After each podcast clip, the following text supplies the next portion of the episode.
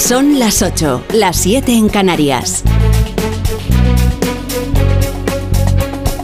En Onda Cero, La Brújula. Rafa La Torre.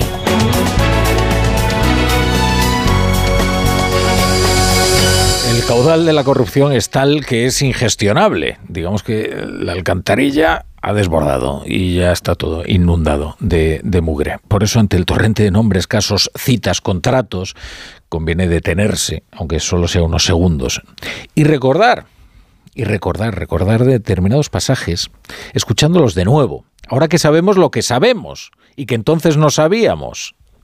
Fíjense qué bochorno escuchar ahora la fingida sorpresa, la estupefacción sobreactuada de la primera reacción de Francina Armengol y de José Luis Ábalos ante los periodistas. Y lo que me resulta absolutamente indignante es que en todo caso nosotros seríamos afectados, no para nada mm, parte de nada mm, relativo con corrupción ni con eh, lucrarse en un momento tan complicado como es el que vivimos de la pandemia sanitaria. Cuesta creerlo, ¿no? Por eso mismo, primero porque es un golpe, segundo porque me parece increíble, no sé, pero bueno, ya me gustaría dar explicaciones el que digamos que, que, las quiero soy yo. Pero en fin, parece que el artista tengo que ser yo, ¿no? No tengo ni idea, pero es así la cosa. Bueno, muy decepcionado estoy en todo caso. Ay, ay, ay, ay, qué consternación. Entonces, cuando lo escuchábamos por primera vez, después de estallar el caso, con las detenciones, con los registros, entonces no lo sabíamos, pero ahora sí sabemos. Que el 10 de enero, el 10 de enero, José Luis Ábalos se reunió en La Chalana con Coldo García para solucionar el problema de Francina Armengol con las mascarillas fraudulentas. O sea, que los tres, y seguro que alguien más, sabían perfectamente, antes incluso de que estallara la operación policial, lo delicados que eran algunos contratos y algunas decisiones tomadas por el gobierno de Baleares de Francina Armengol durante la pandemia. Por eso Armengol es hoy la pieza más vulnerable y no es una pieza menor ahora que se utiliza, bueno, pues esta terminología así como de caza, ¿no? Eh, es una pieza de caza mayor. Se trata de la presidenta del Congreso, la mujer de consenso con el bloque plurinacional. A ella apuntan ahora mismo todas las baterías de la oposición. Esto decía hoy Borja Semper. El Partido Socialista debe pedirle a la señora Armengol lo que ya le exigió a Ábalos en su momento, la dimisión inmediata por conductas no ejemplares, por conductas supuestamente inaceptables y constitutivas también supuestamente de delito.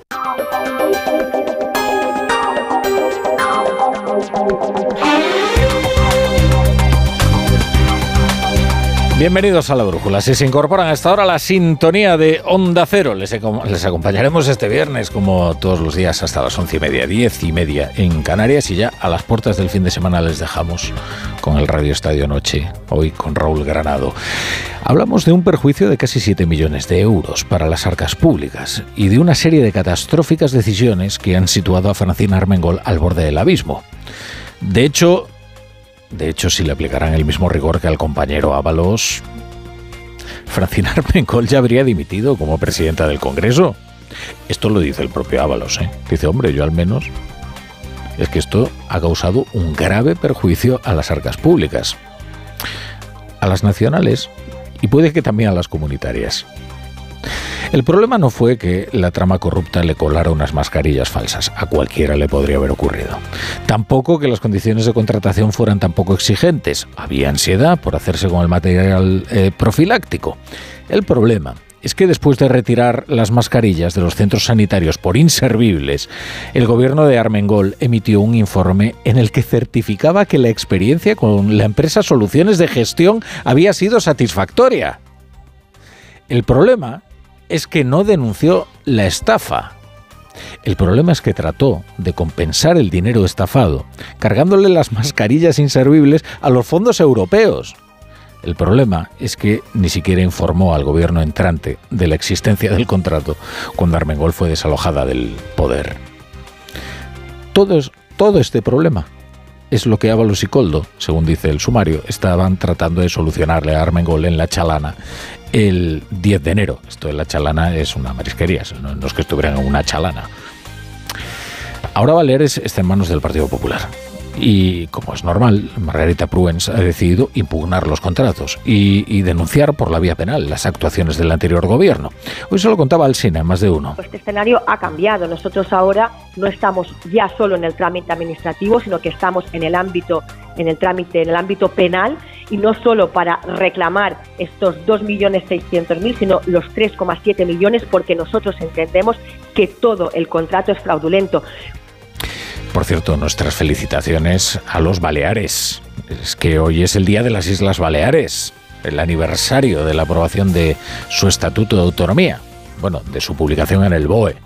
Eh, curiosamente, Francina Armengol no ha ido a los actos institucionales de celebración de este día, por lo que sea, por si se encontraba a los periodistas. Y esta vez no podía fingir sorpresa, estupefacción, consternación. Félix Bolaños sí ha atendido a la prensa, precisamente en Pamplona, ¿eh? el lugar de donde trajeron a Coldo. Coldo es de Baracaldo, ¿eh? pero es que fue el Partido Socialista Navarro con el compañero Santos Cerdán es que el que descubrió su talento militante para el PSOE. A Félix Bolaños le han, le han preguntado en Pamplona por Francina Armengol. Y caray, lo que dice desde luego no es una defensa rotunda, ni eso de que pone la mano en el fuego. Bueno, escuchen. Sobre el tema Armengol, el Partido Popular está pidiendo la dimisión de la presidenta del Congreso. Eh, ¿Cree que está dando las explicaciones oportunas la señora Armengol? Le tengo que decir que hay una investigación judicial en curso. Dejemos trabajar a los tribunales, a los magistrados, a la Fiscalía, a la Policía Judicial, a la UCO. Dejamos, dejemos que hagan su trabajo. El Partido Socialista ha sido muy contundente muy contundente. Hemos pedido responsabilidades políticas y además también estamos proponiendo la creación de una comisión de investigación para que se conozca todo. Queremos que se conozca todo y quien tenga que pagar, que lo pague. Así de simple. Así de simple. Quien tenga que pagar, que lo pague. No, evidentemente, eh, Francina Armengol no ha ofrecido ninguna explicación. No las explicaciones pertinentes, ninguna explicación. Por cierto, que el Partido Popular pide explicaciones también por otra cuestión y señala a otra pieza de caza mayor. Ayer, ayer les decíamos que era probable que el Confidencial publicara más informaciones sobre las relaciones de la mujer de Pedro Sánchez, Begoña Gómez, el empresario de la trama Víctor Daldama y el dueño de Europa, Javier Hidalgo, esta es la información que publica.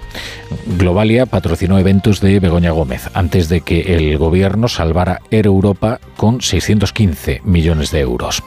El holding de Javier Hidalgo firmó un convenio de colaboración con el Instituto eh, de Estudios Africa Center de Begoña Gómez y costeó un acto de la mujer de Pedro Sánchez en Londres semanas antes del rescate de la compañía con fondos públicos.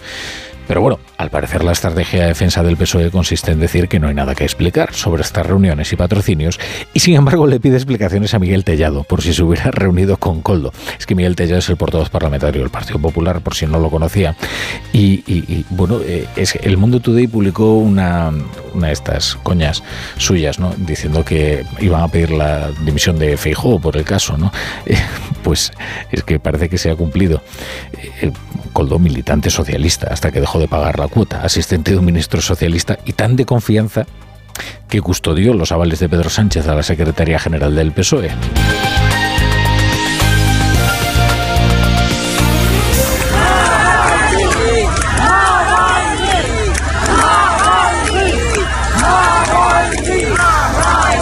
Ya asomarse al funeral de Alexei Navalny ya era jugársela, porque ahí es donde van pues, los sicarios del régimen y se dedican a apuntar nombres y a fotografiar caras, que es lo que tienen los regímenes autoritarios. El funeral ha sido en Moscú, gracias a la, a la perseverancia de su familia y gracias también al arrojo de la mujer que ha tomado el testigo de Alexei Navalny como enemigo número uno de Putin, que es su esposa Yulia Navalnaya, su viuda. La presión del régimen no ha logrado evitar que las exequias de Navalny se convirtieran en una ceremonia de protesta con miles de personas. Bueno, eh, quizás menos de las que señalan algunos medios. Desde luego, bastantes para lo heroico que es como el caso de Navalny atestigua, ejercer la disidencia en, Rusia y como heroico es corear consignas contra la guerra.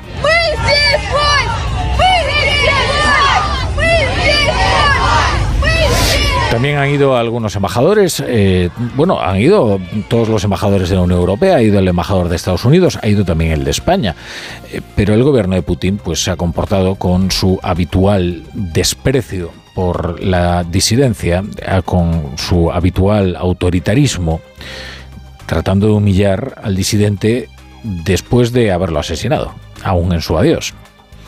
Apenas 20 minutos de ceremonia han urgido a todos a que se fueran, cerraron el féretro para no permitir a los asistentes despedirse de él, bueno, toda una serie de agravios que, que chocan con, con, la tradición rusa, quiero decir, que esto no es habitual.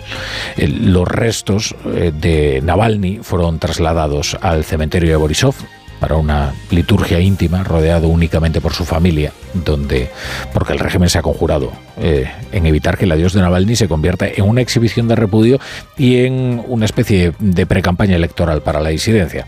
El asesinato de Navalny bien pudo ser un aviso para que no se presentara nadie de los disidentes no admitidos, es decir, no aquellos domesticados y que le disputaran a Vladimir Putin el poder. Es que en, en unas semanas los rusos votan eh, votar es una condición para las democracias, pero no condición suficiente. ¿eh?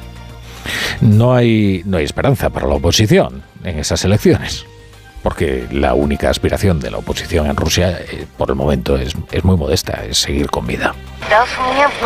Vine aquí porque era necesario que hiciera esto y la verdad, ya estoy en la edad en la que no tienes miedo de nada. Es importante para mí, para mucha gente es importante, por eso no vi otra opción que venir al funeral.